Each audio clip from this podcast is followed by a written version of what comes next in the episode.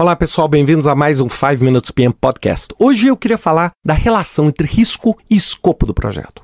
Sem dúvida nenhuma, uma das principais causas de risco em qualquer ambiente de projeto é exatamente a clareza e a amplitude do escopo do seu projeto. Muitas vezes, uma das maiores fontes de aumento no risco do projeto é decorrente exatamente dessa amplitude do escopo.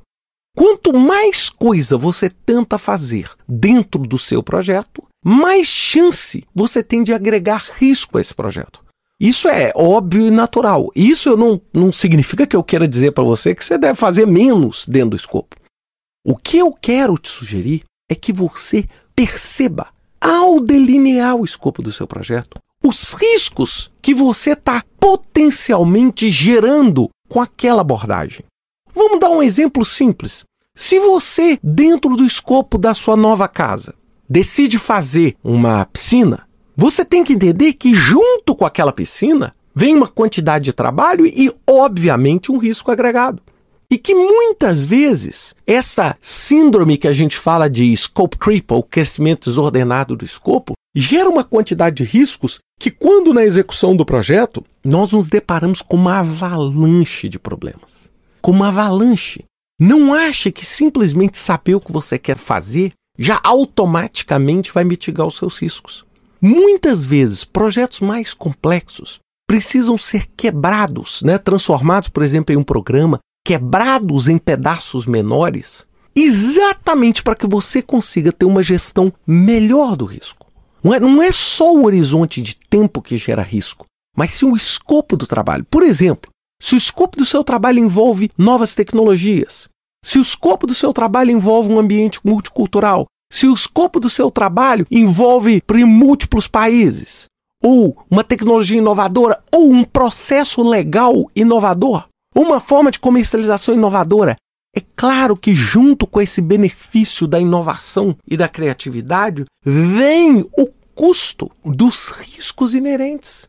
Por quê? Porque naturalmente, como eu já falei um milhão de vezes, né? Você tem uma borda, todo projeto é como se fosse uma borda no limite entre o que é possível e o que é impossível.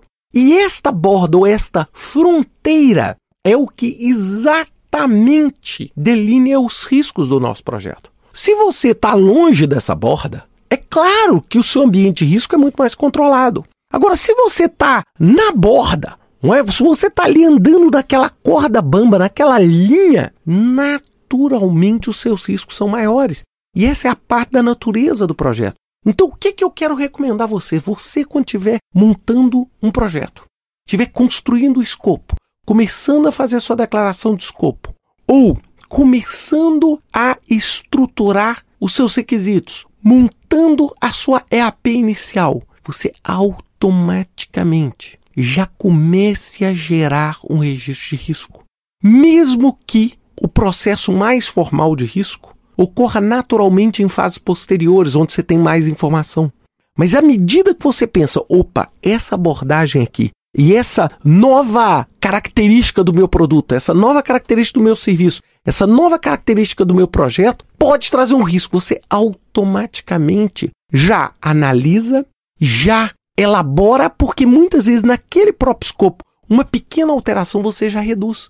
Você não precisa. Lembra, é igual o cimento duro e o cimento fresco. Quanto mais fresco é o cimento, mais chance você tem de alterar os resultados futuros. Quanto mais duro, mais traumático é. Você vai ter que quebrar o cimento. É esse tipo de visão e de abordagem que eu quero que vocês tenham ao fazer o escopo de um projeto e pensar nos riscos e não pensar como duas coisas dissociadas. Ah, não, escopo é uma coisa, risco é outra. Porque a maior parte dos riscos, sem dúvida nenhuma, vai vir da definição clara ou não clara e da amplitude do escopo do seu trabalho. Pensem nisso, pessoal, e até semana que vem com mais um 5 Minutes PM Podcast.